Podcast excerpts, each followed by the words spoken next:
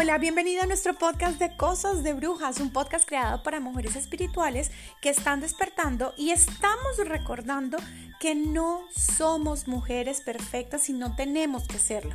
Bienvenida a este episodio número 19. Soy Pauli de Objetos Encantados y hoy quiero que hablemos sobre el modelo de perfección. Hoy estuve en consulta con una paciente y me dice, ella llega a consulta y me dice, Pauli, siento que voy a colapsar, siento que literalmente no puedo más. Y me contó un poco de su historia, que voy a hacer un paralelo porque me sentí muy identificada en la Pauli que era yo algunos años atrás. Hay una película que me encanta, me fascina y creo que es la nueva película favorita en mi vida y es la película Encanto de Disney.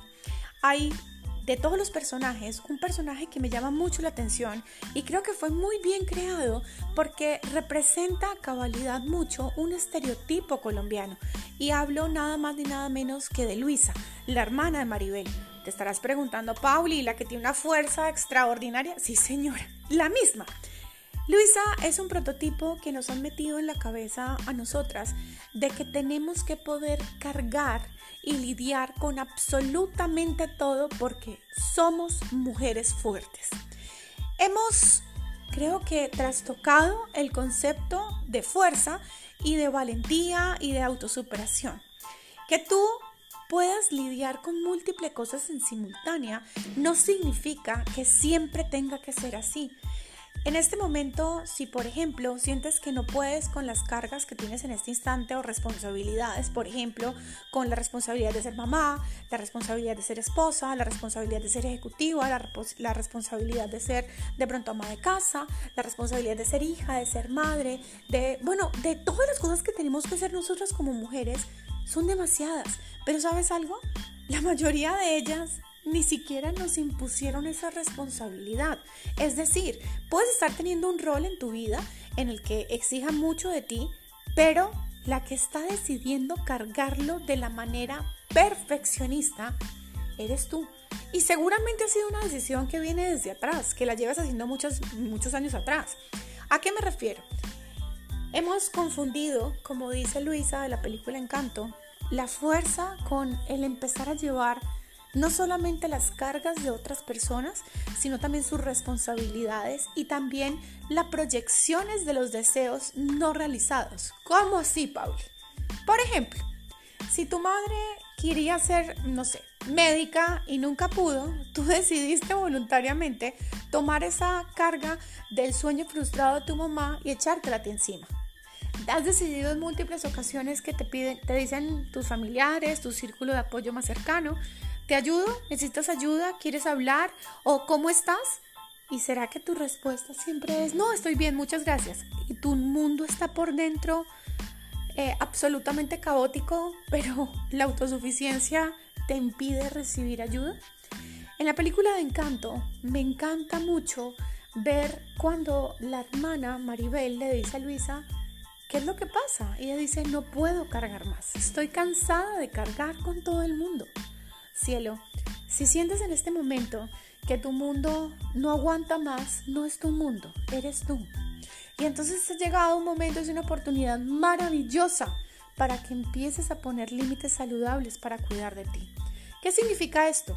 Renunciar a ciertas cosas no significa que te quedó grande, significa que no tienes que hacerlo todo ya, que no tienes que ser mujer 10, no tienes que ser la mejor mamá, la mejor hija, la mejor estudiante, la mejor ejecutiva. No, Está bien si renuncias a alguno de esas acciones para darte tiempo para ti, para poder mentalmente descansar.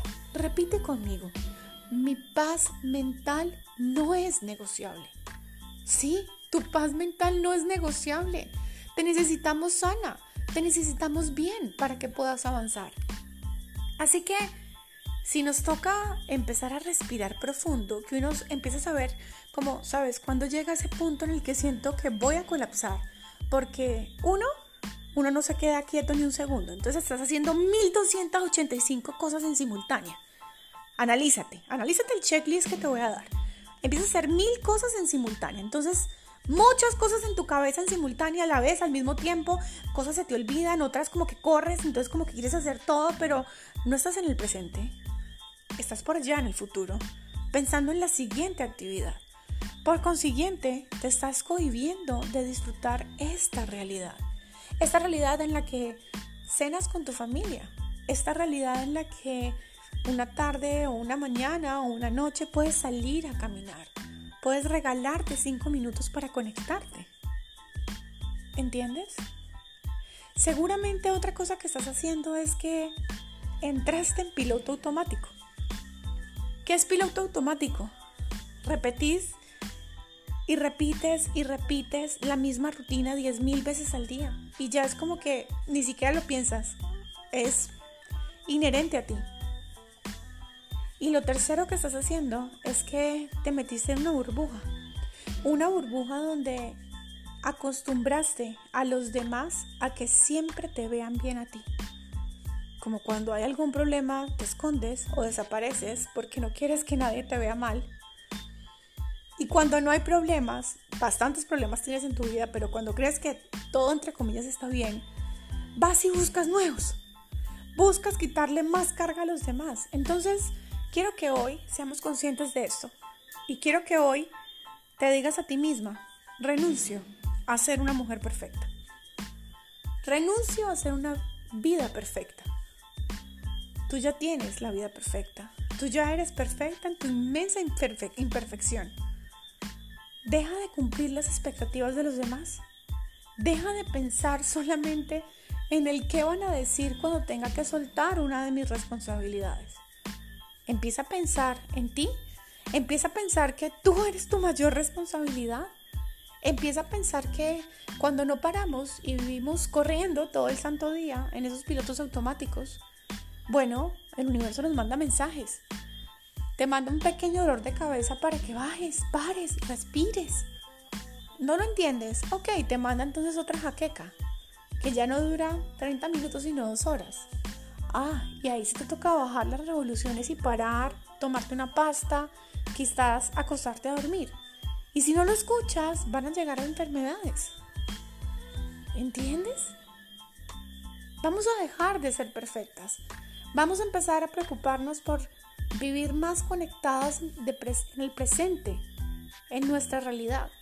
Vamos a preocuparnos más por sentirnos a gusto en este momento de nuestras vidas hay una persona en particular que necesitamos aprender a escuchar y es a nosotras mismas. Cada vez que emprendas una acción, escúchate. ¿Qué sientes? ¿Realmente lo quieres hacer? ¿Realmente puedes con esto? ¿Realmente te motiva o no?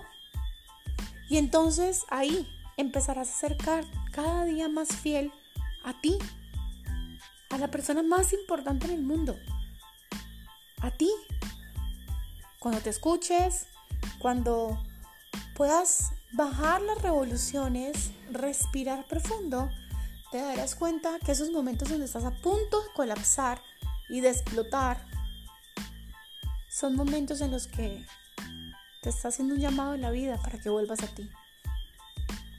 Respira. Tu vida no es un caos. No estás en la inmunda. Simplemente estás en el camino del autodescubrimiento. Y todo esto lo elegiste para recordar esto que te estoy diciendo. Para recordar que puedes soltar. Y que eso es un aprendizaje absolutamente válido, el aprender a soltar cosas que no necesitas para empezar a caminar más libre, sin menos cargas. Mira esto en un paralelo de vida. Creo que en este camino espiritual, si hiciéramos una comparación por de qué tamaño sería mi maleta cuando empecé este camino, creo que perfectamente podría haber, no sé, una camioneta doble cabina llena de maletas atrás y eran todas las mías. Incluso cuando me iba de viaje tenía que llevar la maleta más grande porque por día metía tres pintas por día. Hasta que aprendí a cargar yo misma con mi maleta hasta que mis novios me dijeron, no porque haya tenido múltiples en simultánea, sino, bueno, me refiero como al de cada época, ¿no? Me dijo un día uno de ellos, cárgale tú, Paulita. ¿Te viniste con semejante maleta para dos días? Ok, una maleta como de 30 kilos, se los juro. Cárgala tú. Cuando me tocó cargarla a mí, fue pucha, dije, no vuelvo a cargar con esta vaina, jamás. Hoy en día, si me voy de viaje, puedo andar con un morral. en un morral meto todo lo necesario. Aprendamos a vivir sin tantas cargas, sin tener que buscar las fotos perfectas, sin tener que mostrarme perfecta. Ya lo eres. No tienes que demostrarle nada a nadie. Empieza a demostrarte más bien a ti que te amas, dándote tiempo. Empieza a demostrar a ti que te amas respirando y bajándole el ritmo a la vida. Empieza a demostrar a ti que te amas viviendo de lleno en el presente. Empieza a demostrar a ti que te amas haciendo lo que tu corazón te dice.